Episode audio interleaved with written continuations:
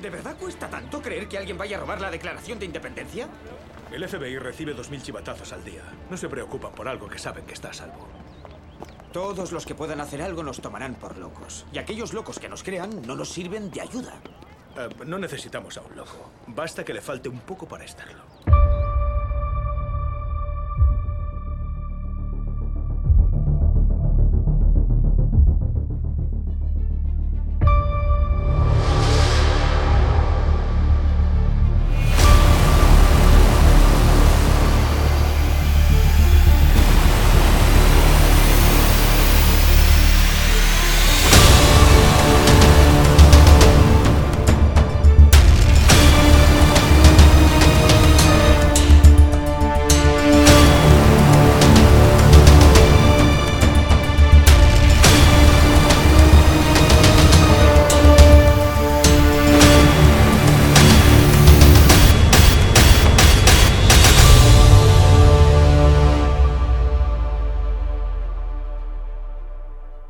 Espera fue larga, pero lo prometimos y cumplimos. Hemos vuelto. Bienvenidos todos a El cine nunca muere.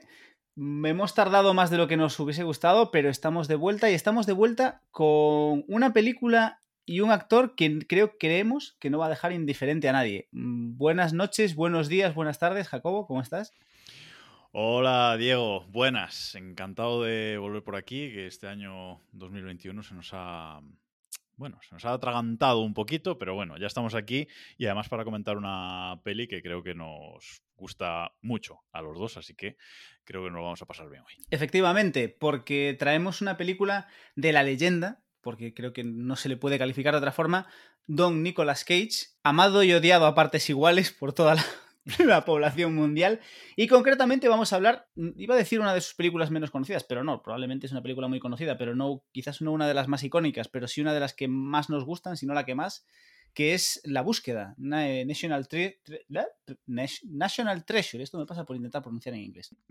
sí, sí, sí. No le dejaron ser Superman, pero sí que consiguió ser Indiana Jones. Sí, consiguió ser Indiana Jones y además un Indiana Jones con mucho carisma y consigue un personaje que, bueno, no es que digas que es eh, Indiana Jones, hace un papel, eh, digamos, eh, parecido, pero tiene su propia, su propia esencia, su propio Cage. Y poníamos en el, en el guion que realmente en esta película Nicolas Cage es la película. Esta película no se podría haber hecho o no podría haber tenido el éxito que tuvo y ser como es si el protagonista hubiese sido otro actor. Sin duda, es una película en la que, que está, parece hecha para Nicolas Cage. El, el personaje en sí es, Nicolas, es decir, es Nicolas Cage haciendo de Nicolas Cage. Realmente Mm, podría ser el protagonista de 60 segundos que ha decidido estudiar historia, es decir... Totalmente, es que es Nicolas Cage, haciendo de Nicolas Cage. Pero te lo comes y es tan divertida, porque yo creo que, yo creo que la clave de esta película, lo hablaremos, lo comentaremos luego, es que es tremendamente divertida. Yo no sé cuántas veces la he visto, la he visto muchas veces, la última hace unos días para preparar el capítulo, y es que es la típica película que en el momento en el que te la pones, te la comes. Te la comes Sí, sí. entera y te lo pasas genial y termina y tienes ganas de ver la segunda parte, porque tiene una secuela de la que no, no hablaremos hoy, la comentaremos quizás por encima, pero te tienes ganas de más. Es una película de estas películas que te dejan con ganas de quiero más. Yo, me yo con esta película me lo paso súper bien y desde el minuto uno hasta. Bueno, quizás en el minuto uno no, ya lo comentamos ahora, pero desde muy al principio hasta el final me lo paso teta con esta película. Es una de esas películas que mm, en los últimos años han puesto mucho en la televisión, fines de semana, etcétera. Ya es una de estas películas que ha entrado en la rueda de, películas para poner en, en televisión y yo siempre que la engancho por ahí, siempre al final me quedo a verla porque siempre me engancha y es que me divierte, me divierte muchísimo y aunque tenga un día así un poco eh, paradillo, un poco malo, si me pongo con la búsqueda, la verdad es que me, me acabo riendo porque es una película eso eh, de aventuras, frenética en algunos momentos, eh, divertida, mm, con coñitas tipo eso, Nicolas Cage, eh, Nicolas Cage de 60 segundos, correcto. O sea, la verdad es que sí que me, sí que me gusta, me gusta mucho esta película, aunque reconozco que no es, no podría decir es un peliculón de culto de la leche. No, pero es una película muy divertida. Es la clave. Yo creo que es un ejemplo del, del cine. Es, para mí es una película ah, muy de cine de, cine de aventuras, cine de los 80. Es un. El paralelismo con Indiana Jones eh, no es casual porque, evidentemente, con todas las diferencias, ¿no? De hecho, por aquí en el guion tenemos que es un poco una mezcla entre Indiana Jones y Ocean's Eleven. pero es una película, es, es, es, la típica película de los 80, divertida, de aventuras. Lo comentaremos. La película empieza y lo, que tú dices, en cinco minutos estás dentro de la película. Exacto. Eh, eh, además es una sucesión de, de, hechos, uno detrás de otro, y una cosa lleva a la otra, y nada, eh, nada está puesto al azar en esta película o, o, o de relleno, digamos. Todo lleva a todos los pasos que van dando los, los actores llevan a algo, llevan a, un siguiente, siguiente paso. Y es, como dices, una película, pues tipo los Goonies, tipo ese cine puro de aventuras que ya no existe en nuestros días o prácticamente no, no existe y que tanto echamos de menos. Y cuando vemos una película de ese, de ese estilo, pues bueno, eh, los de nuestra generación por lo menos corremos a ver. Sin duda. Pues vamos a hacer un repasito rápido por lo que sería el cast de esta película, o al menos los papeles principales, liderando todo, eh, toda la película eh, con todo el carisma que tiene y más, tenemos a Nicolas Cage como Benjamin Franklin Ben Gates. Benjamin Franklin así bien, bien jugadito. Bien jugadito, efectivamente. Tenemos a Diane Kruger como la doctora Abigail Chase, que es, el, que es un poco el contrapunto romántico de, del personaje de Cage, que personalmente creo que hacen una... Aunque ves perfectamente el juego. Es cierto que esta película tampoco es eso, no es, un, no es, una, obra, no es una obra de arte del cine. Es decir, mmm, sabes, tú ves la película y a los cinco minutos sabes lo que va a pasar, sabes que él va a ganar, que se va a quedar con la chica. Exacto, exacto. O sea, es una peli en ese sentido es una película Disney total, ¿sabes?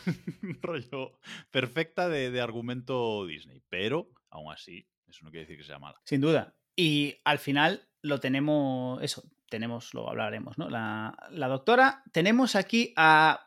No voy a decir que es mi personaje favorito, porque es que realmente la película es Nicolas Cage, pero Justin Barza interpretando a Riley Poole, que es otro, para mí, otra de las claves del éxito de esta película. Porque es. No, que está súper mm, bien. Te iba a parar aquí cuando fueras diciendo el casting, porque esta tríada, estos tres, eh, Cage, Kruger y, y Barza, hacen, mmm, empastan súper bien, eh, hay muchísima química en pantalla entre, entre ellos. Este papel que hace, que hace Barza de, pues el de los cacharritos, ¿no? El, el, el, ayudante de, bueno, pues ese, e, ese M de James Bond, ¿no? Pues ese, el de los cacharritos, el que ayuda, el que, ¿sabes? El que inventa eh, más los planes a nivel técnico. Con Cage tiene muy buena química. Luego de con Kruger es ahí como el amigo de la novia del protagonista, ¿sabes? Mm, tiene una química los tres que a mí me encanta el papel que, forman los tres. ¿vale? Es que para mí es un personaje clave porque es el personaje, en, pues si, si, hacemos el paralelismo con James Bond, ¿no? Siempre James Bond tenía a su lado al típico personaje que era el alivio cómico. En todas las películas de James Bond tenemos un personaje que es el que está al lado de James, que es el alivio cómico de, de James, de Indiana. Perdón. en las películas de Indiana Jones siempre tenemos al lado al personaje que es el alivio cómico, el amigo chistoso, el gordo simpático, etc. Aquí no, aquí tenemos un personaje que siendo en gran medida el alivio cómico, porque juegan mucho y, y da mucho juego para la comedia, es un personaje que tiene entidad, que, funciona muy bien, que aporta algo a la película, que aporta algo al protagonista de lo que el protagonista realmente no, no sabe, y que me gusta mucho que gran parte del humor de Riley no es Riley haciendo el ridículo, sino es humor con Riley, es, ya sea por, Hay una escena que a mí me hace muchísima gracia, que es un momento que, en el que están los tres y, y después de que ellos estén todo el rato contando historias, él, Riley sabe algo concreto de historia, un hecho concreto de historia que los otros dos no conocen, y, y, ves cómo se empieza a crecer. Se empieza a crecer muchísimo como, ah, y así se es como se, se, va así es como, así es como uh, sentís uh, vosotros, ¿no? Oh, sí, pues se sienta muy bien, pues. Y es brutal. Entonces, para mí es eso, es clave. La, el, el, trío protagonista, la, lo bien que empastan y lo, lo equilibrados que están, yo creo que es la gran esencia de por qué funciona. Ya no solo por qué funciona esta película, porque sino por qué funciona la secuela y porque yo creo que funcionaría, vamos, las que quisiesen hacer. Sí, yo, yo sobre todo la clave es lo que has dicho de que no es un personaje eh, payaso, no es un personaje bufón, es un personaje eh, pues el típico ayudante que hace las gracias y se lleva bien con, con Nicolas Cage y empastan muy bien, pero no es un bufón, que eso mmm, le habría quitado gracia. Y como contrapartida tenemos a Sean Ben interpretando a Ian Howe, que es el malo de la peli. ¡Que no muere! No muere en esta película Shin Ben. Yo no digo nada. No digo nada. Eh, es, es, perturbador. Es perturbador. Es. Eh, no, no muere. De hecho, estábamos preparando, preparando la- el, el episodio antes de empezar a grabar y yo pensé que moría en la película. Ya había algo en mi cabeza que me decía que, que él iba a morir. Porque siempre tiene que morir. Y no, es cierto. No muere en la película. Cerramos el, el reparto con, bueno, muchos más actores, pero bueno, tenemos destacados a John Boyd, que hace de Patrick Gates, el padre de, el padre de Ben, que también hace un papel maravilloso. Harvey Keitel, que hace de, del agente especial Peter Sadusky, que es un policía, que es el policía que va a investigar todo el petate que va a montar nuestro amigo Ben. Y que tiene un girito, un girito muy bueno girito, al final de la. Al, al final de la película. Y por último, tenemos una pequeña aparición de Christopher Plummer como el abuelo de. El abuelo de Ben. Y un poco el que le mete en toda esta historia. Perfecto. Pues eh, este es, digamos, un poco el, el reparto principal. Hay muchos más eh, actores secundarios, sobre todo acompañantes de, de Ian Howe, que es el, malo de la película, pero secuaces, podemos decir. Pero un poco estos son los, eh, protagonistas que, que queremos eh, mencionar. Y ahora vamos a pasar a comentar la película, pero antes, nuestro típico resumen por parte de Diego. Vamos allá. No le dejaron ser Superman, pero consiguió ser Indiana Jones. Sí, amigos, ha llegado el día, ha llegado el momento de hablar de él, del único, del inimitable, del brillante, del lamentable, de ese que siempre debe ser nombrado. Este capítulo llega a El cine nunca muere, Nicolas Cage. Vamos a retroceder casi 20 años para situarnos en 2004, el año del estreno de esta pequeña joya que simplemente es imposible no amar. National Treasure, traducido en España como La búsqueda porque nunca debemos subestimar la capacidad de las personas para ser incompetentes, nos presenta la historia de Benjamin Franklin Gates, último descendiente de la archiconocida familia Gates. ¿Cómo? ¿Que no suena de nada? Ya, bueno, no os preocupéis que en los primeros 5 minutos de película se ocupan de dejarlo todo bien clarito. Muy en resumen, que resulta que el tatarabuelo de Gates era de esta gente que estaba en el sitio oportuno en el momento adecuado y gracias a ello se quedó con el secreto de cómo encontrar un tesoro que era un tesoro muy tesoro y mucho tesoro. Y chorrocientos años después, Ben Gates sigue perpetuando la tradición familiar de buscar el tesoro sin éxito, hasta que la rompe. Porque si alguien puede encontrar un tesoro perdido, ese es el bueno de Nicolás. Atentos porque vienen curvas. Ben se asocia con el malo de la peli, aunque en defensa de Gates diremos que en este punto aún no le había dicho que era el malo. El caso, resolvemos la primera pista y llegamos al Charlotte, que teniendo en cuenta que la primera pista era el secreto reside en Charlotte, tampoco es que se rompiesen mucho los cuernos. Pero bueno, como buena búsqueda del tesoro, esto va a dar unas cuantas vueltas. Del Charlotte sacaremos una pipa de espuma de mar que trae un acertijo que dice que hay que buscar en la Declaración de Independencia de Estados Unidos. Así que robamos la Declaración de Independencia de Estados Unidos como quien prepara una tortilla para cenar. Y es por esto, amigos, que Nicolas Cage no aparece en Ocean's Eleven, porque la película habría durado lo que un videoclip. La cosa es que la Declaración de Independencia nos manda a buscar en las cartas de Silencio Dugu, que eran propiedad del padre de Ben, pero como la cosa no podía ser tan fácil, resulta que cuando van a buscarlas, el Yayo ya las había regalado, así que toca ir a buscarlas al Instituto Franklin. Esta vez sin robo, que tampoco es plan repetirse en la película. Las cartas nos mandan a Independence Hall, donde encontramos unas gafas más psicodélicas que una fiesta de los Beatles en sus mejores momentos. Nos ponemos las gafas, revisamos la declaración otra vez, porque en algún momento teníamos que recuperarla y otra pista más. Nadie se lo esperaba, ¿eh? Pero esta vez sí que sí, nos vamos a una iglesia en el centro de Nueva York y por fin, por fin conseguimos encontrar el tesoro. Eso sí, no sin antes engañar a Boromir, que no sé si os lo había comentado, pero el malo de esta peli es nuestro querido Sean Ben, alias Boromir, alias el hombre spoiler. Que os decía, que le hemos engañado, le hemos dicho que había una pista más y lo hemos mandado a otro sitio, es a donde con un poco de suerte estará el FBI esperándole y creemos que lo meterá en la cárcel, aunque conociendo sus antecedentes nadie puede asegurar que no la diñe, no sé, de camino a recoger esa supuesta pista. Colorín colorado, esta búsqueda se ha terminado. Gates dona el 99% del tesoro a cambio de que le libren de los 400 delitos que ha cometido y todos contentos. A ver si os vais a creer ahora que los ricos van a la cárcel. Creo que no lo he comentado, pero bueno, sobra decir que por el camino Gates tiene la inestimable ayuda del amigo graciosete que termina quedándose con la chica de la película, etcétera, etcétera, etcétera. Pero vamos, que esto es una película de Disney. ¡Oh, es que se os había olvidado! Pues un gran resumen, eh, como siempre, con sus giritos de, humor particulares. Bueno, y ahora vamos a ir, sí, repasando la, la película eh, poquito a poco, que yo decía al principio que, que, esta película me divierte desde casi el principio hasta eh, el final. ¿Por qué desde casi el principio? Porque la película empieza con esta historia de la familia Gates que cuenta Christopher Plumber, el, el abuelo de, Ben, eh, con esta historia que tiene flashback dentro de flashback, eh, dentro de flashback, que parece eh, una historia contada por Christopher Nolan. Eh, pero, y a mí esa parte, aunque quieren hacer la base del personaje, es decir, aunque quieren darle un background aquí ya al principio de entrada, eh, con, ese, con ese Ben que nos muestran de, de niño, mm, creo que se pasan un poquito. Yo, a ver, yo creo que es, ellos intentan, está bien resuelto, es decir, no digo que consiguen, consiguen en, no sé, dos minutos, tres minutos, situarte, o sea, contarte todo lo que necesitas saber para poder arrancar la película, porque como decíamos, es una película que arranca y no para, va a cuchillo todo el tiempo. La trama, o sea, hemos por aquí han pasado películas en las que hemos hablado de que tienen una estructura muy clara de presentación, un nudo, un desenlace.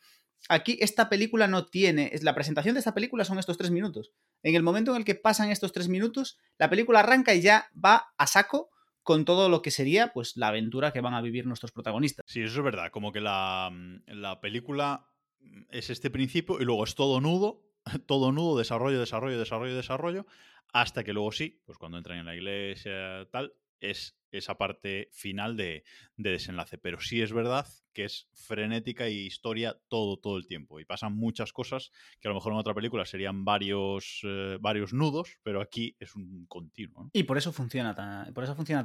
Vemos una presentación, no sé si son dos, tres, cinco minutos, en los cuales Ben se encuentra con una nota que escribió el tatara, tatara, tatarabuelo y el abuelo lo, y su abuelo, que todavía está viviendo, todavía está vivo y está allí con él, le cuenta la historia de la familia.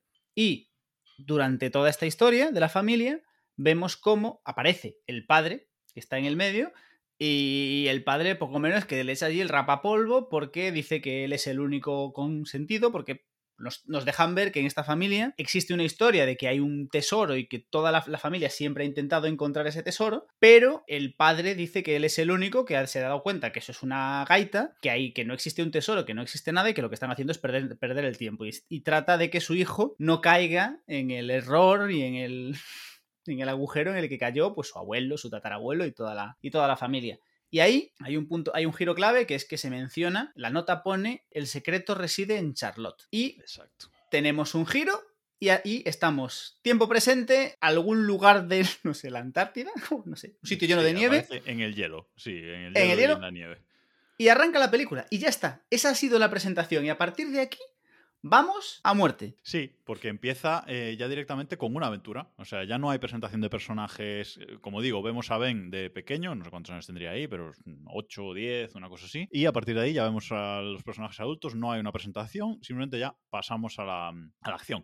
Que por cierto, no lo hemos dicho, pero esta película que se titula La búsqueda va de la búsqueda de un tesoro, efectivamente. Y es una película canónica de búsqueda del tesoro, en tanto en cuanto tenemos un mapa y luego vamos siguiendo unas pistas y una pista nos, lleva a otra, etcétera, etcétera, etcétera. ¿no? Y empezamos buscando a Charlotte, que vamos a la nieve a buscarlo y total que nos metemos en un barco hundido lleno de nieve para encontrar una pipa tallada en, en mármol, creo, creo, recordar. Es una primera aventura es rápida, se util la utilizamos para dejarnos ver lo que nadie podría sospechar, que es que Sean Ben es el malo, que dices tú, a ver, no es que sea sí, alguien que se caracterice. ¿no? entre, entre, pues, entre, el protagonista sí. y el antagonista. Sí, sí, al vemos que al principio son socios, no, ni siquiera se molestan en explicarnos por qué, es como son socios.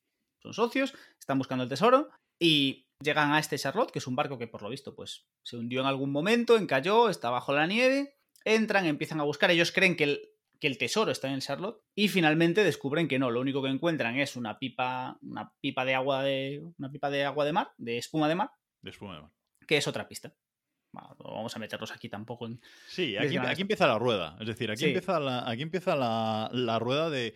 Vale, la nota ponía que hay que buscar Charlotte, hemos encontrado a Charlotte y ahora en Charlotte hemos encontrado pues una pipa, que es otra pista que nos va a llevar a lo principal. A lo gordo.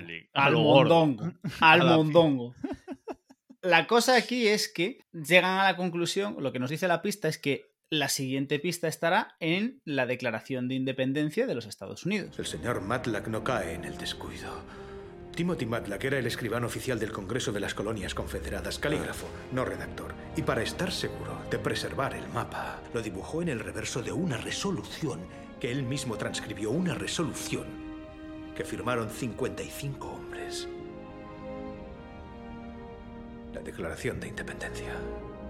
Por fliparse. Por fliparse, efectivamente. Entonces, es buenísimo porque eh, en cuanto a la Declaración de Independencia, hay un momento que mm, Nicolas Cage, eh, como que muy serio y tal, dice, no, ni si te ocurra, le dice a- a Ian Howe, eh, ni si te ocurra robar la Declaración de Independencia, no sé qué, bueno, argumentando, dando argumentos, ¿no? De que es un documento muy importante. sí, de es como Estados hasta aquí, esto no puede ser, esto ya está. eh, no puede ser, no sé qué tal. Y exactamente 10 minutos después, en la película, se encuentra eh, Ben delante de la Declaración de, de Independencia diciendo, voy a robarte. ¿Sabes? O sea, voy a robar la Declaración de Sí, sí, Independencia. sí, sí. Pero al final eh, se descubre esto. En este punto, mm, Ben quiere dejarlo, porque como no podemos robar la declaración de independencia, y Ian le dice: No, a ver, yo tengo, tú tienes tus habilidades, yo tengo las mías, he hecho mi dinero, digamos que de formas variopintas. Nadie podría imaginarlo. Soy un tío aquí con forrado de dinero, rodeado de matones que nos están ayudando. ¿Quién podría imaginar de dónde viene mi dinero? Bueno, que va a robar la declaración, intenta matar a Ben y a Riley de paso, porque. Ojo, esto es Le interesante. Revienta este, todo. En este punto, o al menos nos dan a entender que Ben y Riley han caído ahí juntos de casualidad. Es decir, Mm, sí, realmente, realmente sí. Mm, no parece que haya una relación previa, o por lo menos muy. que los una mucho, vamos. no, ellos están. Ellos están ahí, sin más. Y luego, pues eso. Ian intenta matarlos a los dos, porque ya no le valen de nada ninguno de los dos. Y se hacen amiguitos. Eh, Quieren intentar. Entonces, su, su propósito cambia. Ya no quieren conseguir el tesoro, sino que quieren parar a Ian. Exacto, ahí está. Ya luego ya se les ocurre que ya que están metidos en el petate, pues bueno, no, vamos a. Bueno, si cogemos un tesoro, pues bien. No, luego esto, aparte de una búsqueda del tesoro, eh, como toda buena búsqueda del tesoro canónica, se convierte en una carrera por encontrar. No es solo encontrar el tesoro, sino es encontrarlo antes. Antes que el otro. Correcto. Exacto. Entonces, Es ahí- que si en no- eso se convierte la película a partir de ese punto en el que Nicolas Cage decide robar la Declaración de Independencia para parar a Ben, para parar a para parar a Ian, pero Pero antes de eso, antes de eso hay una, hay una de las una de estas escenas maravillosas de la película y una de, los- de estas eh, escenas por las que adoro a Riley, que es la presentación de la tercera pata del trío protagonista, que es eh, la doctora Abigail Chase. Eh, Cono- conocemos a, a la, a la doctora porque Nicolas Cage va a. Bueno, Ben y Riley van a hablar con ella. Ella es la conservadora del museo, la conservadora de la Declaración de Independencia. Y van a decirle. Van a robar la Declaración de Independencia. Eh, ya vemos que la cosa ya empieza un poco rara cuando mm, Ben se presenta con un nombre distinto, porque, bueno, digamos que el nombre de la familia no está muy, no es muy respetado en el ámbito científico histórico, ¿no? Pero hay un momento que me encanta en el que van a conocer a la doctora, a la doctora Chase y le están contando, le están planteando que van a robar, es que, es que van a robar la declaración de independencia. Y la tía es como, ya, bueno, sí, a ver, y dice, no, no, no, van a robarla. ¿Pero cómo? Pero, y ella le empieza a preguntar. Y entonces vemos como ven, le empieza a contar toda la historia, ¿no? El, van a robarla, porque yo lo sé, porque es que hay, hay un código secreto en la declaración, porque tal, porque cual. Y vemos, según Ben va contando de la loco, historia, que suenan a, loco, ¿sabes? a loco. Pero sobre, según van contando la historia, mola porque Riley está al lado y está sentado, callado, y de vez en cuando va soltando. Aquí es donde el FBI nos echó. Aquí es donde el Departamento de Seguridad Nacional nos echó. Aquí es donde no sé quién nos echó. Porque recordemos que esto se lo cuentan a las autoridades y nadie le hace caso y por eso al final tienen que acudir a, a- a la doctora Chase porque, claro, evidentemente nadie los cree eh, yendo con su historia de, de locos, porque es lo que es. Lo que es. Efectivamente. Y bueno, nos dejan claro que lo han intentado. Han llamado a la policía, al FBI, a todo lo que se les ha ocurrido. No pudo ser. Y finalmente lo que, lo que les queda es robar la declaración. De todo lo escrito en la Declaración de Independencia sobre la libertad, hay una frase que fundamenta todas las demás. Pero cuando una larga serie de abusos y usurpaciones, dirigida invariablemente al mismo objetivo, evidencia el designio de someter al pueblo a un despotismo absoluto, es su derecho, es su deber derrocar ese gobierno y proveer de nuevas salvaguardas para su futura seguridad. Hemos perdido esa manera de hablar. Precioso. Pero no he entendido nada. Significa que si algo va mal, los que tienen la capacidad de actuar tienen la responsabilidad de actuar.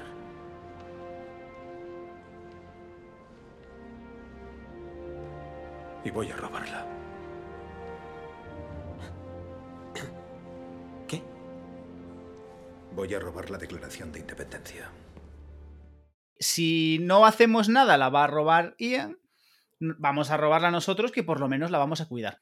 Eso, exacto. Es un poco. Eh, hay, hay- hay un momento genial aquí, justo en ese momento en el que, en el que Ben se encuentra delante de la declaración y se pone a leer párrafos eh, de esta declaración de independencia y la lee con esa voz, con ese semblante de Nicolas Cage, que yo ponía en el guion que Nicolas Cage debería narrar, por lo- el doblador en España de Nicolas Cage, perdón, debería eh, narrar todos los libros de historia. Yo, si hubiera audiolibros de historia en el colegio, vamos, sería el erudito sobre historia si me los narrara el doblador de Nicolas Cage o el propio Nicolas Cage. El doblador de. Es que en España, al menos antes, teníamos muy buenos dobladores. Ahora es un poco. Yo no sé si es un poco más que, más que estamos mucho más acostumbrados a escuchar contenido en versión original y nos choca más, o hay ciertos actores que estamos acostumbrados a, a, a su voz original, entonces el doblador nos choca, ¿no? Pero en su momento, o sea, pero hay de dobladores legendarios. Tenemos a Robert De Niro, que lo hemos comentado aquí, al doblador de Robert De Niro, que es la voz de Robert De Niro en español es, es increíble. Increíble.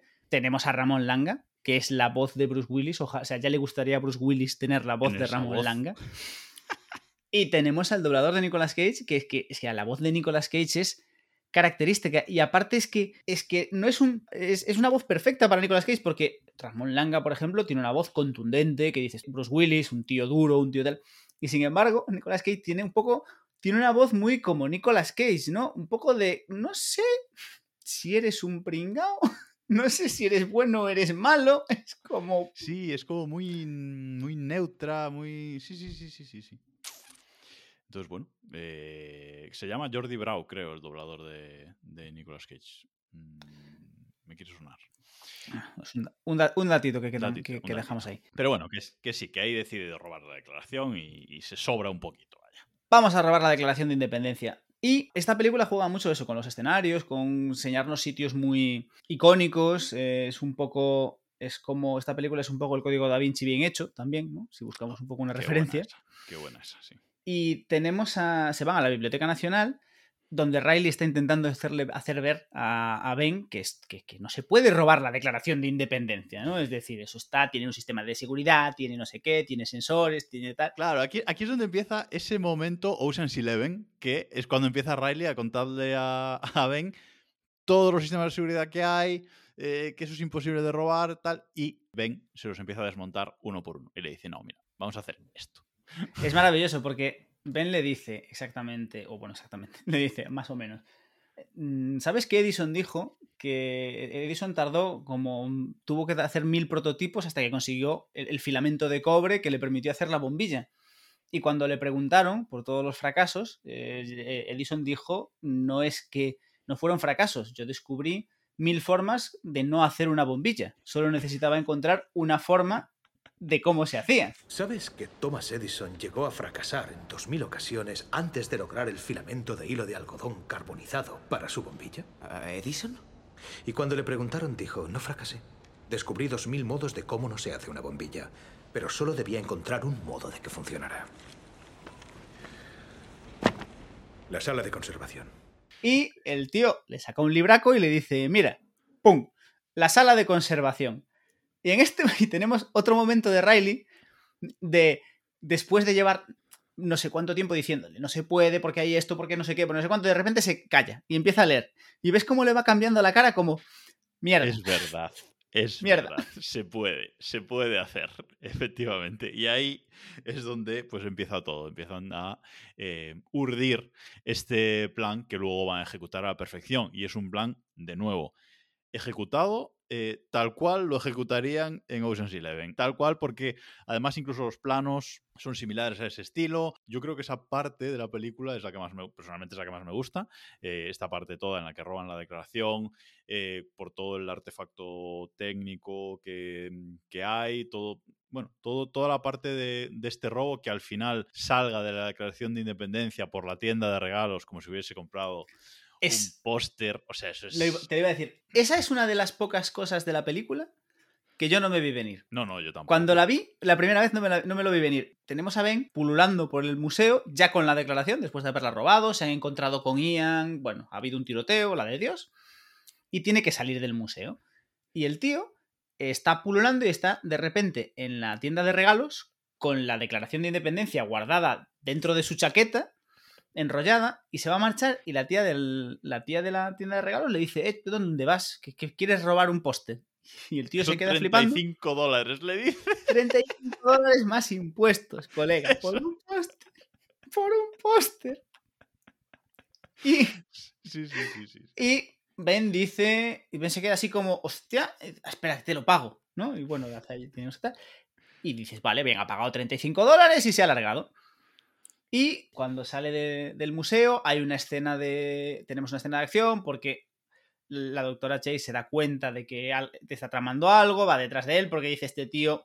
Ya, ya ha descubierto que no es quien decía ser, que es el zumbao este que persigue los tesoros y que está mal de la cabeza y ha salido con algo, ¿a dónde vas? Tú has robado la declaración, bueno, la de Dios.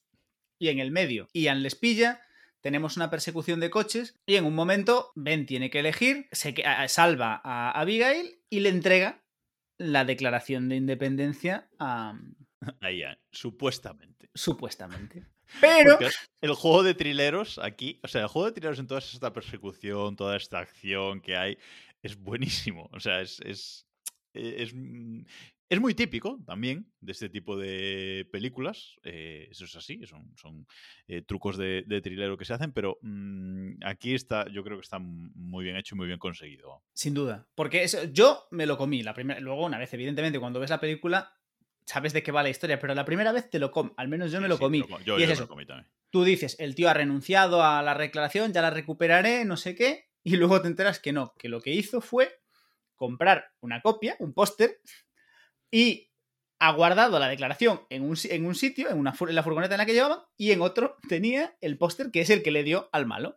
Aquí, aquí, aquí el tema, que lo que hay que hacer un poco salto de fe, o por, bueno, esta película evidentemente hay que hacer muchos saltos de fe, pero eh, aquí el momento que a mí me eh, chirrió más o dije, "Mm, vale, esto se lo podían haber evitado, es el momento en el que tienen que descifrar la contraseña de esta declaración de, de independencia, que Sí. eh, Riley desde, desde el pinganillo le da como muchas opciones, ¿no? Dice, puede ser una de estas, y no sé cuántas opciones hay, pero un montón.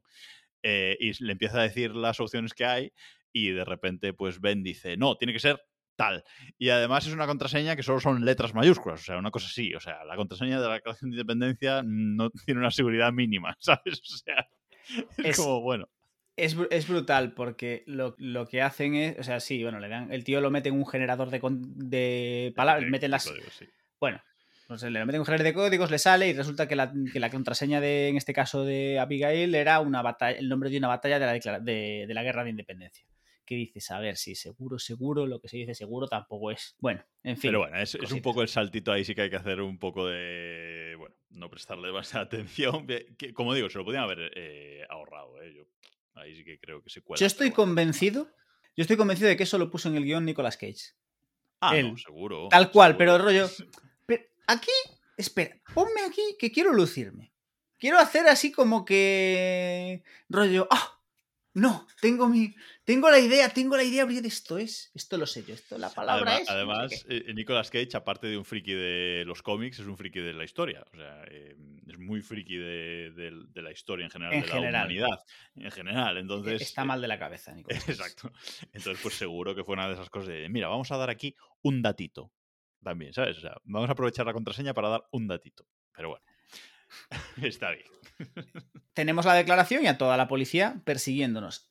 En este punto creo que es. Hay, un, hay algo que a mí se me había pasado por, por encima la primera vez que vi la película, pero en siguientes visionados sí que me di cuenta que es que aparece el policía, que, del que hemos hablado, que es el que va a seguir el caso, no sé qué. Y hay un momento en el que dicen, están explicando, pues, oye, este tío es Ben Gates y mm, ah, viene de esta familia, no sé qué. Y hay un punto en el que dicen que el tío, entre otras cosas, fue marine. Que es un No- datito. No me acuerdo de esto. no Sí, acuerdo. lo dice. Es, es- es un. O sea, está, está hablando del tío y suelta el comentario. Y es una chorrada, pero te permite entender o le da un poco más de sentido a por qué este tío es capaz de hacer todo lo que hace. Porque recordemos que ha, teni- ha estado en una persecución a tiro limpio con el, con el malo, ha saltado de no sé dónde. O sea, y hará más cosas que dices, a ver, un historiador random a lo mejor no es el perfil que tendría para hacer estas cosas. Y con esa línea de guion, aunque sigue siendo un salto de fe, por lo menos, más o menos te lo justifican. Y es como, no, oye, es que sí tiene una formación para esto. Sí, sí, sí, puede ser, puede ser. No, no me acordaba de eso, pero sí, sí, sí es verdad que dan, que dan el, eh, dato. Porque bueno, hasta aquí mm, hemos visto ya hacer muchas animaladas a Cage en el sentido ese, en el sentido de- de físico y de habilidades físicas.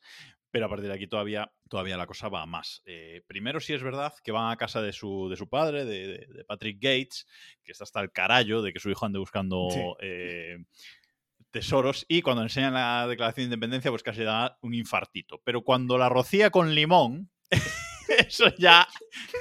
Es- es- es- esa, esta, esta escena es lo que hablábamos. La película tiene mucho humor muy bien dosificado. Y no es un humor forzado. Vemos en el momento en el que le cuenta al padre, por ejemplo, hay un momento en el que llega, es por el tesoro, pero no sé qué. Bueno, es muy bueno porque lo primero que ve, que se encuentra, se- aparece Ben con, con Abigail y tal, y lo primero que le pregunta es si la ha dejado embarazada.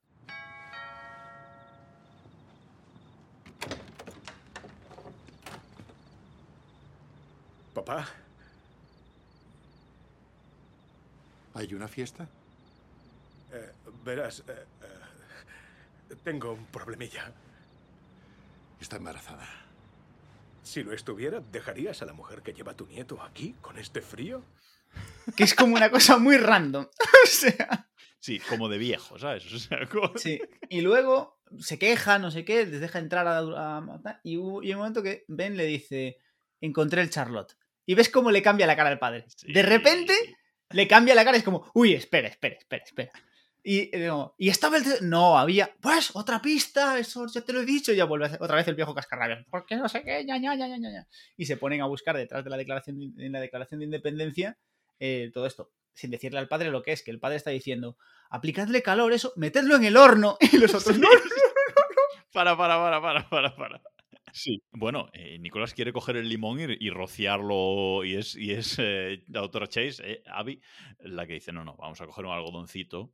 O sea, es un palillo de este de los oídos y vamos a frotar suave, vamos a darle calor con el secador de pelos y meterlo en el horno. O sea, bueno, una cosita un poco más de conservadora. Mm, Qué bueno. También si fuera una conservadora de verdad, también le daría escalofríos. Sí, a ver, yo, yo creo que. eh, De hecho, tú la ves muy reticente hasta que ve que hay algo. Ahí ya se calienta y ahí ya es como, bueno, a ver, Venga, va. venga, va, a ver, qué cositas. a ver si al final vais a tener algo que contarnos. Y a partir de aquí empieza de nuevo toda una sucesión de hechos, de pistas que llevan a otras pistas, eh, que durante mm, 10, 15 minutos de la película es un sin parar, porque em, esto les lleva a- al tema de la campana de la, mm, de la libertad, primero con lo de que ven la, una hora concreta. eh, ven la hora concreta en la, en la declaración, esto les lleva pues, a, a esa campana de la libertad, eso les lleva al campanario, el campanario les lleva a una sombra, la sombra les lleva a un ladrillo que tiene que sacar Nicolas Cage con un cuchillo demostrando que es marine. ahí, encuentra- ahí encuentran unas gafas en 3D, esas gafas en 3D los van a llevar a la iglesia finalmente. Pero es toda una sucesión de eso, de pista tras pista tras pista, que esta parte sí que es más, pues eso, los Goonies, más, eh, si hemos venido de una parte de Ocean's Eleven, ahora vamos más a una parte, pues, eh, de búsqueda del tesoro de pista, pista, pista, pista. Sí, mucho más clásica, ¿no? Es una, Mucho esta, más esta esta búsqueda del tesoro sí que ya. No, aquí, aquí ya no hay un robo, aquí ya es una búsqueda del tesoro pura y dura. De el malo viene detrás nuestra, porque, bueno, el malo tiene eh, Cosas. cosas y sabe. Creo recordar que seguía el que rastreaba el móvil de, el móvil de. Sí, le tenía un de Cage. Y sabe que están ahí, van detrás de ellos, los van persiguiendo, se enteran de toda la, de toda la mandanga y los persiguen ellos. Mientras tanto, encuentran, el, encuentran las gafas y les pilla la policía. Escapando de los malos, les, les pilla la policía. Momento en el que parece que, bueno, nos quieren hacer ver como que esto, uy, todos sabemos. Se que, bueno, acabó, no sé qué, dramita, Drama. tal. Y Abby tiene la brillante idea de negociar con Ian para, para que Ian ayude a liberar a Ben. Y tenemos aquí la escena de que mm, ya puede ser Marine, hijo mío, pero, o sea, que es Ben escapando de la policía, por resumirlo mucho, saltando de un portaaviones al, Es- sí, a- al río. Hudson, que no sé qué es menos creíble, si que seas capaz de saltar del portaaviones y no matarte, o que seas capaz de nadar, bucear por el río Hudson y no morirte, no sé, la corriente. de lepra. O sea, De lepra. vamos a ver. Es decir, Sí, pero bueno, aquí tampoco es algo que... Sí, es una, es una escena más de esta película de, aventuras en el que ya entran en un, en un bucle que, que, bueno, que sí que hay alguna cosilla que sobra, como por ejemplo eso, lo del salto desde esa forma de escapar, pues creo que tampoco era quizás necesario, pero bueno, es un poco más darle eh, acción a la película y darle más momentos de, tensión, ¿no? También momentos así un poco jungla de cristal a veces, pero. Pero, a ver, esto lo hemos dicho mucho en otras películas, ¿no? En, a- analizando la posteriori, es como, hostia, pero ¿qué hace el tío saltando? Pero realmente tú estás metido en la película y tú te lo comes y queda súper guay, y queda súper bien. Y aparte tienes incluso a, a Nicolas Cage haciendo el guiñito, porque bueno, en teoría esto es una trampa para pillar a Ian y demás. Este- El Nicolas Cage está allí con policías, no sé qué, tiene un pinganillo puesto de la policía. Y hay un momento en el que está hablando con el, con el detective y le dice, eh, "Dis- per- perdona, pero me has dicho que tenía que escoger entre irme a la cárcel o irme a la cárcel y ser siendo bueno, pero he encontrado una tercera puerta y voy a cogerla. Que es como, eh, te ha molado, te ha molado y ahora salto. Hasta luego. Sí, sí, sí, sí. Ah, por cierto, aquí hay otra cosa en, en esta sucesión de pistas eh, que estoy seguro de que también la puso Nicolas Cage así en el guion, que es lo de las gafas 3D. O sea, esas gafas 3D ridículas, con esos cristalitos pequeños que se pone delante, yo creo que esto, vamos, diseño de Nicolas. O sea, dijo, no, yo quiero ponerme esas gafas, ¿sabes? Probablemente las tenía en su casa. Efectivamente, en su colección, totalmente. Total. Recordemos que Nicolas Cage es un hombre mm, conocido, entre otras cosas, por gastarse cantidades osten- no sé, perturbadoras de dinero en es- Insultantes. estupideces. Eh, como, bueno, eso es muy sabido el dineral que se gastó en una primera edición del número uno de Superman. Tiene una tumba con forma de pirámide en Nueva Orleans que también le costó no sé cuántos millones. Eh, Tiene cosas. Sí, sí, él hace películas para gastarlas en fricadas, que no podría admirarlo más. O sea, ¿sabes? Ya está. O sea, yo hago. gano dinero para gastármelo en fricadas y ya está. Y punto. Y es con lo que yo disfruto. Digo, vale, mm, pues te aplaudo. O sea, ya está. Pero bueno, todo esto, todo esto es para llegar a esa iglesia y esa gincana final que vamos a tener. Y que al final, después de tanto escapar del malo, de- de- después de tanto querer ir delante, al final entran juntos en la iglesia y van a afrontar la última parte de esta búsqueda del tesoro juntos, en una cueva y en unas cavernas, que esto sí, muy, muy Indiana Jones. Sí, muy, muy Indiana Jones. eh, eso está en una iglesia en el centro de Manhattan y de repente entran por una tumba, empiezan a meterse ahí, empiezan a bajar en un- una cosa gigantesca que volvemos al... No es que sea la mejor explicación, pero por lo menos te lo estoy explicando, que no recuerdo quién es, creo que es Riley, ¿no? Porque es que se queda preguntando como, pero quién, cómo, ¿cómo narices construyeron esto? Porque, o sea, los tíos están bajando por un agujero de, no sé, 10 pisos, por una, esca- o sea, una co- es una cosa loquísima. Unas escaleras de madera deshechas, etcétera. Y creo que hay un ascensor, ¿no? hay una, un montacargas. Un montacargas. Y Riley es como, pero ¿cómo hicieron todo esto? Y no recuerdo si había sido, si era, si era Ben o era el padre, porque en este momento ya tenemos al padre de, Ben De aventuras metido. también, sí. metido en toda la historia y que le dice, y le dice, ¿y cómo construyeron las pirámides? ¿Y cómo construyeron no sé qué? No están, no está, y... Aliens. Mm, Because aliens. Because- eh, vale, no vamos a entrar en ese tema. No vamos a entrar en ese tema ahora mismo. Pero bueno, No que con una frasecita, con una frasecita por lo menos No te, lo, no te lo justifican del todo, pero te dejan ver que, a ver, si, si se pudo hacer aquello, esto se puede hacer. No es una cosa sí, tan descabellada, ¿no? Ellos entran por, esta, por todas esta- estas galerías y demás y llegan aparentemente a una sala final con unos, bueno, con unos grabados, etcétera. Lo que parece ser. Bueno, aquí hay un girito también. Ese momento en el que Ben engaña a Ian, que Ian se ve victorioso, ¿no? Como que Ben y, y los suyos quedan allí tirados, como que bueno, os- ahí os quedáis en el fondo de la cueva, os abandono, se monta Ian en el montacargas y se va. Que es un momento eso, como que parece de, de derrota de Ben, pero en realidad es un truco, otra vez. Más un truco por parte de Ben para quedarse solos, para quedarse sin Ian, para quedarse sin, sin el malo y seguir avanzando por esas eh, galerías, ¿no? Efectivamente, se llegan, lo que decíamos, una sala final y parece que no hay nada más. Y Ben consigue colocarle a Ian que es una pista, es otra pista más y que lo que quiere decir todo esto, y se lo saca de la manga, es que tienen que ir a Boston porque hay una, hay una antorcha y esto es por el, por el ataque de los ingleses que había que iban a su- que en función de si los ataques ingleses venían por, por mar o por tierra iban a poner una farola o dos farolas, le cuenta ahí una mandanga, el tío se lo Ian se lo come y se va Ian como es malo malísimo dice yo me voy pero vosotros os quedáis aquí y ya si eso es verdad ya me plantearé si os vengo a buscar. Ya lo ya veré yo.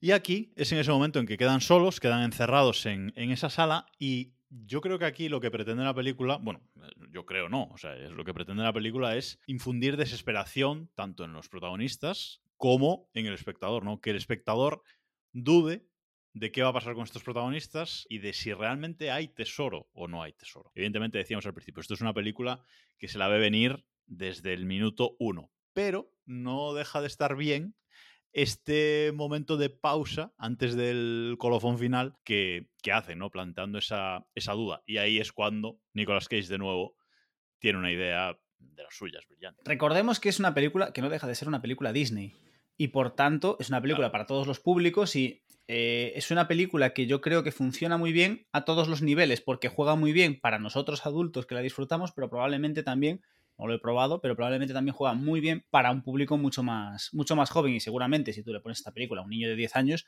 se lo coma con patatas. Muchas más cosas que nosotros lo vemos ve- eh, como yo sé que estos no se van a quedar aquí encerrados y aquí va a haber un tesoro. Pero bueno, lo dicho, Nicolas Cage, bueno, perdón, Ben, dice el, vamos a ver, pero estos estaban construyendo aquí una cueva. Lo primero que iban, lo primero que iban a hacer si construían una cueva, lo primero que se hace, de- esto es de primero de constructor de cuevas de tesoros, Hombre, eso es que se sabe. se sabe, todos lo sabemos, sabe. es abrir otro túnel de salida por si tienes una, por si hay un derrumbe que tengas un sitio por el que salir. Que dices, pues es lógico, sí. Es como, no sé por qué a mí no me lo explicaron en el colegio.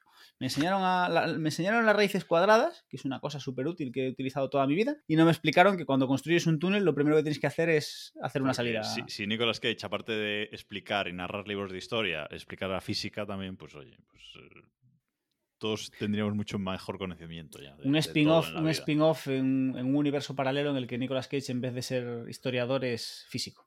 Yo lo veo- Sí, sí, sí, No, Por favor, gusta. hágase. hágase. lo que sea, Nicolas Cage haciendo de cosas. Exacto, No necesitamos hágase. más. El caso es que se dan cuenta de eso, se ponen a buscar y encuentran que, uti- utilizando la pipa de, de agua, de, de- que teni- de espuma de mar que tenemos desde el principio y que hemos estado paseando por toda la película, hay un agujero, la meten, la giran, y eso es una llave, y tachan, tachan, tachan, están en una sala. Aparte aquí lo juegan muy bien, porque entras en la sala y ven que hay cosas. Entonces tú ves, Parece que aquí solo hay chatarra. Sí, parece que solo hay como- chatarra. aquí hay cosas. Y de repente eh, planchan, llevan una antorcha, Una o antorcha. sea, porque tiran una antorcha con de llamas y de repente mm, pone, el tío pone la antorcha en... Tú no sabes muy bien qué está haciendo, pero apoya la antorcha ahí, como que quien dice en el suelo y resulta que hay un... como si fuese un riachuelo de, de aceite, de óleo, que prende fuego, ¿no? Que está pensado para eso y de repente ves que aquello empieza a, empieza a correr el, el fuego, empieza a iluminarse y aquello es Infinito. o sea, una, una sala infinita llena de, de tesoros, de, de todas las épocas, de los egipcios, de los no sé qué, de los no sé cuántos. Está, está bien. Ese- esa forma también de, re- de revelar el, el- el tesoro, pues bueno, está bien porque mm, recordemos que en la película, así que sobre todo al principio, en esas escenas iniciales, se dice que es un, tes- que es un gran tesoro, que, que tal, pero en ningún momento creo que se concreta realmente la magnitud de este tesoro que están buscando. No Ellos hablan de que es un tesoro que se ha ido acumulando a lo largo de los siglos, como que alguien lo empezó y cada vez metían más y más y más, pero bueno, no tal. Y, y es aquí, precisamente, con, con esa iluminación de- del óleo, del fuego, cuando realmente te- se dan cuenta de la, de la magnitud ¿no? de, ese, de ese tesoro. Y que hay una salida, por el otro lado. Sí, que quieras que no es un detalle. Es un detalle. Consiguen salir, se encuentran al inspector Sadunsky fuera, que bueno, ya está un poco más de buenas. mm, mm, Ben les dice dónde, dice dónde puede pillar a Ian, dónde no sé qué. Y aquí viene el otro el girito que también poco venía, nos veíamos ver, que Sadunsky le deja ver que él es un francmasón y que realmente está, me- sabe o sea, le estaba persiguiendo porque sabía toda la historia y que no sé qué y que no sé cuánto. Y es un poco como, bueno, eh, has encontrado, pero cállate la boca de según qué cosas, porque ya tal, ¿no? Sí, como que tiene cosas que proteger, ¿no? También Sí. este, este policía que no es solo eh, policía, bueno, agente del FBI, estamos diciendo policía, pero realmente creo que es agente del FBI en, realidad. Pero bueno, eh, sí, es ahí un poco el girito para dar un poquito más, ¿no? A la película un, un- poquito de background más, ¿no? Al- a, a algunos eh, personajes. Y bueno, eh, está bastante bien. Y aquí es donde deciden, eh, o donde Ben le dice que divide el tesoro entre los distintos museos de, de Estados Unidos, ¿no? Smithsonian y empieza a mencionar museos entre los que debería eh, este tesoro, pues. Dividirse el tesoro, pide que se acredite a toda la familia Gates como descubridora, no sé qué, no sé qué, no sé cuánto. Y nos vamos a la, a la escena final. Hay que decir que en todo este proceso, en todo este proceso, especialmente en la parte de la campana de la libertad, ya Abigail y Ben ya, ya bien, ya, ya super chas y todo, ¿no? Ya, ya se quieren, ya se gustan. Sí, sí, sí. Ya es como ya. Y ya ahora. Y termina la película con los tres, los tres protagonistas, ¿no? Riley hablando con ellos, quejándose de que hemos descubierto un tesoro, un tesoro no sé qué, pero bla bla bla bla bla, y lo regalas y no sé qué. Y Riley comenta que el FBI les ofreció un 10% del tesoro y Ben lo rechazó y se quedaron únicamente con un 0,5% del tesoro. Y vemos a Riley quejándose como, pero vamos a ver, no sé qué. Y todo esto está muy bien grabado porque está grabado en un plano muy corto en el que únicamente vemos a los tres protagonistas caminando por un camino de tierra, sin más. Es buenísimo. Y de repente, no sé qué, pues Riley dice algo eh, como que, bueno, pues eh, muy bonita la casa. ¿No? Y dice, como ves comprar una casa, muy bonita la casa, bueno, me marcho. Y entonces el plano se empieza a alejar. Vemos a Riley montándose en un Ferrari y vemos que se sigue alejando la cámara y la casa de. La casa es un palacio enorme, gigantesco que se han comprado Ben y Abby. Es como- Sí. Y Ben, y Ben le dice, que me gusta mucho, no te preocupes, Riley, la próxima vez que descubramos un tesoro, te dejo que negocies tú la, la comisión. Ahí está, y es exactamente lo que pasa en la búsqueda 2, que eso está muy bien, muy bien traído, porque efectivamente en la búsqueda 2 tienen ese, ese nuevo eh, tesoro. Bueno, es un final totalmente de película de Disney, ¿no? De bueno, los buenos ganan, al malo lo detienen en, eh, en Boston, y bueno, ese, ese escudero, pues también tiene su, su parte de, de ganancia, ¿no? Mm, Nos quieren demostrar con este 0,5%, evidentemente, que, que el tesoro, que es, si ya no lo vimos grande en la sala, pues todavía más, Que, ¿no? que era una cosa, que sí que era una Que era cosa, una cosa exagerada. exageradísima. Y es un cierre a la película, pues que está bien, o sea, tampoco sin más.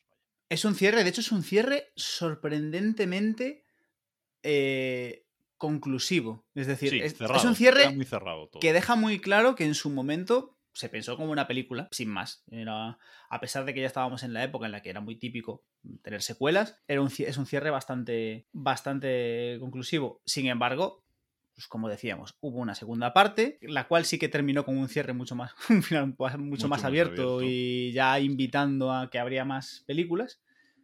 Eh, una segunda parte en la que, bueno, así, pues pasando un poco por encima, lo que básicamente aparece un nuevo personaje, un nuevo malo, que lo que hace es poner en duda la integridad de la familia Gates y diciendo que ellos fueron los que asesinaron a Lincoln. Y toda la película trata un poco de intentar perseguir la, la historia y demostrar si fueron o no fueron realmente conspiradores para asesinar a, asesinar a Lincoln. Decir que la primera película, que no lo dijimos, eh, la película que hemos comentado hoy es de 2004, si no Ujú. me equivoco, y la siguiente es de 2007, o sea, tardaron solamente tres años en, en hacer la, la segunda, que tiene el subtítulo en castellano de El diario secreto, ¿vale? la búsqueda 2, El diario secreto. Personalmente, y bueno, y creo que en general es un poco la, la- la opinión eh, generalizada, es que no, no es tan buena o no gusta tanto como, como esta primera película. O sea, a mí me gusta, pero bueno, ya es una película más mm, normalita o que no destacaría. Vaya. Es que al final es más o menos lo mismo, hacen lo mismo, juegan a lo mismo y no funciona, no funciona tan bien. Lo vimos, mencionábamos antes, lo vim- vimos lo mismo en Ocean's Eleven. Sí. La trilogía de Ocean's Eleven, la segunda película es la más floja, porque es la película en la que tienes algo que ha sido un pelotazo, quieres repetirlo, no sabes muy bien cómo repetirlo sin hacer lo mismo, pero sin pasarte de largo de hacer algo muy diferente, y al final te quedas ahí en algo extraño y regulero. Lo que sí le faltó a esta, a esta saga de la búsqueda es esa tercera parte, que pues como en el caso de Ocean's Eleven, sin llegar al nivel de la primera, sí que es más redonda y sí que parece que entienden cuál es la fórmula correcta de, de hacer las cosas. Y es una tercera parte que nunca, que siempre se habló de ella, siempre estuvo rumoreadas y nunca llegó. Es decir, estamos en el año 2022 grabando esto, seguimos sin, sin esa tercera parte de la búsqueda. Mm, Se ha rumoreado y, desrumoreado durante muchísimo tiempo. Y bueno, hace ahora mismo esto estamos, estamos grabando esto en junio, eh, en junio y hace un par de meses surgieron por un- unos rumores. De hecho, creo que rumores, sí. creo que, creo que había sido, no sé si el director o el guionista, que, estaba, que decía que estaban escribiendo la, esta tercera parte, lo cual mm, choca mucho porque lo que sí está confirmado y de eso se está rodando es una serie de televisión inspirada, basada en, el- en esta historia, en la cual no estará Nicolas Cage, ya está confirmado que no saldrá Nicolas Cage, pero sí volverá el personaje, sí que volverá Riley y no sé si algún personaje más está... Se confirmado dice que vuelva. De momento, de momento lo que pasa es que no, em, no se sabe, eh, o Disney Plus, que esto va a ser una serie de Disney Plus, no ha confirmado cómo van a conectar esta serie con las películas. Esto no, no lo sabemos de momento y tampoco está claro que eso, que el personaje de, de Ben vaya a estar eh, implicado, eh, evidentemente no como Nicolas Cage, pero que vaya o que tenga alguna mm, historia relacionada, que lo relacionen de alguna, de alguna forma, o que a lo mejor nos den la sorpresa y Cage aparezca en algún flashback puntual para hacer el guiño, etcétera. Hay muy poca información hasta ahora de esta, de esta serie y es raro porque en principio en, más o menos en un año así deberíamos tenerla. En, en- en algún momento de 2023 eh, es la fecha planeada para que salga esta serie que se está rodando ahora mismo. Hay, hay que decir que Disney Plus con este tipo de producciones es muy. son muy especialitos y mm, suelen tardar. eh, yo, por poner un ejemplo de una producción que, bueno, por conexiones con mi infancia seguí muy de cerca, como fue la serie que hicieron hace el año pasado, creo que fue sobre la película de Somos los Mejores, y bueno, la saga de Somos los Mejores, que es una, una saga de unos niños que juegan al hockey y demás. También hicieron una serie de Disney Plus, que de hecho creo que están ahora rodando la segunda temporada y hubo poca información a cuentagotas y de hecho tardaron muchísimo en sacar imágenes, trailers y nada por el estilo hasta que casi casi iban a estrenar la, iban a estrenar la serie, así que no me sorprendería que en este caso la cosa vaya un poco por ahí. Lo único confirmado es eso, que volverá Riley, que está dentro de, evidentemente si vuelve Riley, pues que está dentro del mismo universo, eh, que a priori no va a aparecer, o parece que, no sé si está confirmado, pero parece que no va a aparecer Nicolas Cage, y que evidentemente tendremos una- un nuevo protagonista, que creo que es una nueva protagonista. Sí, va a ser eso, Lisette Oliveira, va a ser la protagonista de. Que esta chica, por cierto, se ha cambiado el nombre, se ha puesto este nombre artístico porque no se llama así realmente, pero bueno, Lisette Oliveira es como se quiere que se la conozca. Nicolas Cage tampoco es apellida Cage. Ah, Claro, por eso, por eso. Y mu- como muchos actores, ¿eh? que no que se ponen su nombre de, artístico. Pues bueno, pues Lisette Oliveira eh, va a ser la protagonista de esta, de esta serie, una chica joven, morena. Eh, y veremos, veremos cómo la, la conectan. En principio dicen que, que en la serie va a ser Jess Morales. Por el apellido mm, no la relacionamos de momento con, con nadie. Así que No creo, yo no creo, no creo que exista mucha conexión. ¿eh? Probablemente eso, Riley sea la única conexión con la, con la original. Y ojalá, ojalá más allá de esta serie, pues realmente tengamos esa tercera entrega que yo creo que aparte, yo creo que nos la merecemos y estoy convencido de que sería un petardazo en taquilla porque esta es una película que hables con quien hables, a todo el mundo todo el mundo la ha visto en algún momento, a todo el mundo le gusta, es decir, eh, creo que es una película que aunque seguramente la segunda parte no lo petó, no tuvo tanto éxito como la primera, es una película que deja muy buen sabor de boca Y es una película que yo creo que es eso. Creo que en, esta época de revivals, en esta época de, la nostalgia y de tal, creo que es una película que si, que si sacasen esa tercera entrega y la hiciesen medianamente bien, tendrían, vamos, un dineral garantizado los amigos de Disney. Yo, yo, creo que sí, que si la serie tiene relativo éxito, tampoco pienso que vaya a ser una serie de exitazo, pero que si la serie tiene relativo éxito y consiguen enganchar de nuevo a la gente, porque recordemos que la última película hace 15 años de la última película, entonces, bueno, es una historia que muchas generaciones no conocen, ¿no? Eh, generaciones que ahora son mayores de edad incluso pues no conocen estas películas, ¿no? Entonces, eh, yo creo que es lo que pretenden con esta serie, ¿no? Intentar un poco reenganchar a la gente a la historia o por lo menos eso, pues hacer que la gente pues se vea estas películas en Disney Plus, que están disponibles si las queréis ver, por cierto, en, en Disney Plus. Y a partir de ahí, yo creo que según vean ese éxito, mm, decidirán, ¿no? Si hacen esa tercera parte para, para el cine o no, que ojalá, y estoy seguro de que Nicolas Cage está deseando ah, hacerla, porque es una película en la que, como decíamos al principio, es él, o sea, no actúa, es él. Efectivamente, es Nicolas Cage en estado puro. Y bueno, tenemos aquí un poco como apuntado en el guion para cerrar, para cerrar todo esto y antes de, hablar de puntuaciones. Eh, si decíamos que esta es una película de aventuras, una película de aventuras muy ochentera, y realmente, yo no lo sé, yo estaba pensando, según lo íbamos grabando, no sé si es la última película de este estilo, pero ahora mismo eh, a mí no se me ocurre ningún ejemplo, ni posterior ni casi anterior. Es decir, creo que tenemos que retomarnos bastante para encontrar un ejemplo de, este tipo de película. Así como, yo creo que así como decíamos, eh, creo que cuando hablamos de Zombies Party, eh, que era un tipo de película que pues ya no se estaba haciendo.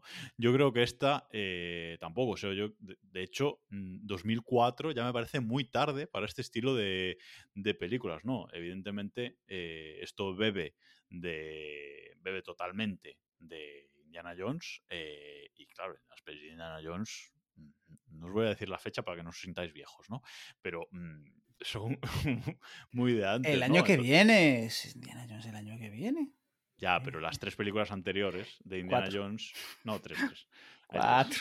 Hay Cuatro. Hay tres. La, quinta era buena, la cuarta, ya verás. bueno, ya hablan de viajes en el tiempo, o sea que no sé ya, no sé ya qué pensar. Eh, pero bueno, que sí, que, que, esta, desde luego, mm, es de las últimas películas de este, de este estilo. O sea, yo tampoco soy capaz de recordar una más reciente eh, así de este estilo, pura aventura, o sea, que no busca nada más. Una película muy blanca realmente también, o sea, es que es eso, película Disney. Una película súper super blanca, con sus toquecitos de humor, una película totalmente para todos los públicos, porque aunque hay acción, hay luchas, eh, pero luego no hay nada de sexo ni nada subido de tono, ni ningún susto ni. Disney, Disney, por favor. Claro, por eso es Disney puro, es Disney puro esta película. Entonces, bueno, yo creo que estas películas, pues a día de hoy, pues no, no se hacen. Y ojalá salga esa tercera parte y sean capaces de recuperar un poco ese, ese sabor, porque veremos lo que pasa con Indiana Jones 5. Hablaremos de Indiana Jones en otro, en otro capítulo, espero. Bueno, puntuación. Tenemos que darle una nota a, a, la búsqueda. Yo no sé qué nota le tengo. vamos, a darle, vamos a dar los datitos. No, lo he mirado. Yo, yo te tengo delante en, Film Affinity. La película tiene un 5,9, lo cual me, parece un sacrilegio. Pero ¿por qué insultarnos de esa manera? ¿Por qué la gente de Film Affinity nos insulta de esa manera? Yo tengo que decir que yo le tengo puesto, y lo voy a mantener porque, mm, porque me parece que, que justo yo le tengo puesto un 9 a esta película. Soy consciente de que a nivel, a nivel cinematográfico no es pero es que mm, de verdad no soy capaz de ponerle menos puntuación porque me parece una película maravillosa, que disfruto cada vez que veo y no puedo, no puedo puntuarla menos, es decir, me, encanta. Eh, me pones ahí un, un aprieto porque a mí me gusta, me gusta mucho, pero para mí realmente como película, eh, para mí es entre 7,5 y 8. No le, o sea, estoy más cara el 8, pero no mm, me atrevo a dárselo completo. Y estaba mirando en Letterboxd, que es donde yo puntúo y, y, le tengo cuatro estrellas, es decir, que sería un 8, cuatro estrellas sobre 5. O sea que, bueno, sí, mm, creo que el criterio, eh, mi criterio sigue siendo, sigue siendo parecido. El 7,9. 7,9, ¿no? Ese. En, mi caso, eh, decíamos que esta película bebe de muchas, ¿no? Pero quizás las, las mayores inspiraciones o las películas con las que más casa son Indiana Jones, Ocean's Eleven y El Código da Vinci, el libro, casi más que las películas, porque bueno. Y claro, este ya estamos tocando, en mi caso, mm, pues estamos tocando un poco mi, mi corazón, especialmente, pues bueno, Ocean's Eleven, que el día que hablemos, que traigamos Ocean's Eleven al podcast, tendremos que explicar por qué la escala de puntuación eh, tiene que llegar al 20 para, para ser justos, pero es a mí me toca toca en una parte de mm, tipo de película que me gusta que me gusta mucho y que me y que me motiva pero bueno creo que estamos de acuerdo en que es una que merece una muy buena nota. Y además em, tú decías que la has vuelto, vuelto a ver para este para este podcast yo también. Em, y yo creo que no es una película que pierda con el o sea desde luego ha envejecido muy bien yo creo. Es una película que ha envejecido muy bien. Y además tampoco creo que lo que decíamos antes, eh, la edad de la persona, o sea, que, nosotros que la hemos visto, pues eso, en 2004, pues eh, estábamos en el final de la adolescencia o el principio de, ser de la etapa adulta, ¿no? Em, y verla entonces, ahora, yo creo que tampoco cambia tanto. Sí que es verdad, pues que te puedes enterar de algunas cosillas más o algunas referencias, tal, pero tampoco cambia mi sensación al verlo. Y eso el cambio, ¿eh? El cambio que yo he notado es que cada vez que ves la película, cuesta más pasar esos cinco primeros minutos. Cada revisionado se hacen más duros. De hecho, a mí me ha pasado alguna vez de, ponerme la película y casi y tener esa tentación de que no, mm, como que cuesta mucho. Y esos son cinco minutos, porque en el momento en el que pasas ese, esa introducción, que decíamos es muy necesaria, porque te da el contexto de toda la película, en el momento en el que pasas esa, ese corte, ya está, estás dentro, pero ese punto cada vez, al menos a mí, cada vez me cuesta más. Cada vez que vuelvo a ver la película es como... Mm. Yo, yo he empezado por ahí, yo lo he dicho al principio. O sea, es lo que, es lo que más me cuesta sin, sin ninguna duda. Pero bueno, hay que, hay que verlos para tener ese contexto. Lo que pasa es que cuando ya te lo sabes prácticamente de memoria, eso es el contexto. no, no, exactamente la historia que cuentan, pero sí el contexto que te quieren poner es cuando se te hace más duro. Pero bueno, por el resto eh, está bien. Y creo que, que podemos cerrar aquí. Y creo que sí, que nada más, como os decimos siempre, podéis encontrarnos en elcinenuncamuere.com. Estamos en redes sociales, en Twitter, en Instagram, eh, como FNM Podcast. Podéis escribirnos. Estamos aquí mm, dispuestos a aceptar vuestras sugerencias. No tenemos. Eh, nuestra intención es recuperar un poco el ritmo natural de un programa más o menos al mes.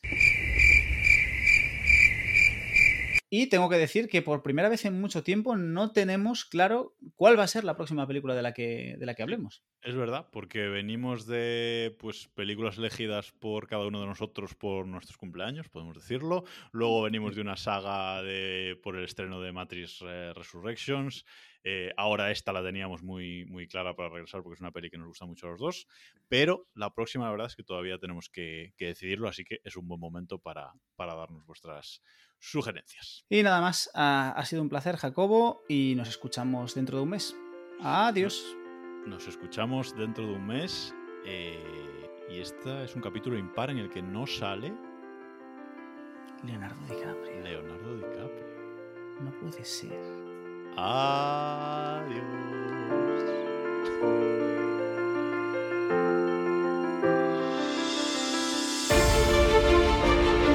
Podría ser el protagonista de 60 segundos que ha decidido estudiar historia, es decir...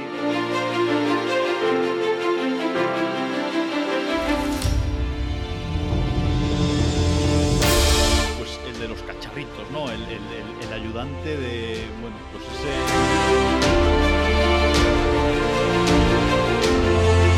No le dejaron ser Superman, pero sí que consiguió ser Indiana Jones.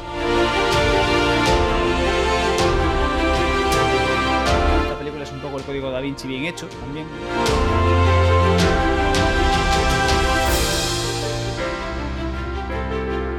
Pero cuando la rocía con limón, eso ya...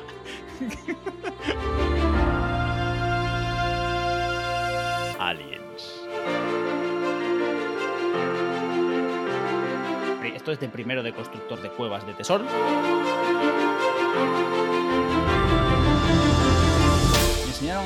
Me enseñaron las raíces cuadradas, que es una cosa súper útil que he utilizado toda mi vida, y no me explicaron que cuando construyes un túnel lo primero que tienes que hacer es hacer una salida.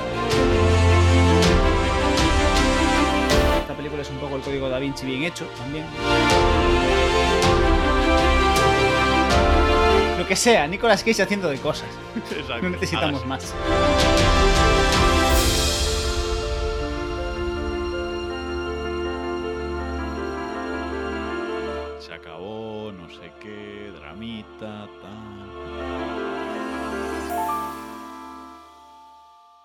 Hecho algo mal. No puede ser. Un poquito más.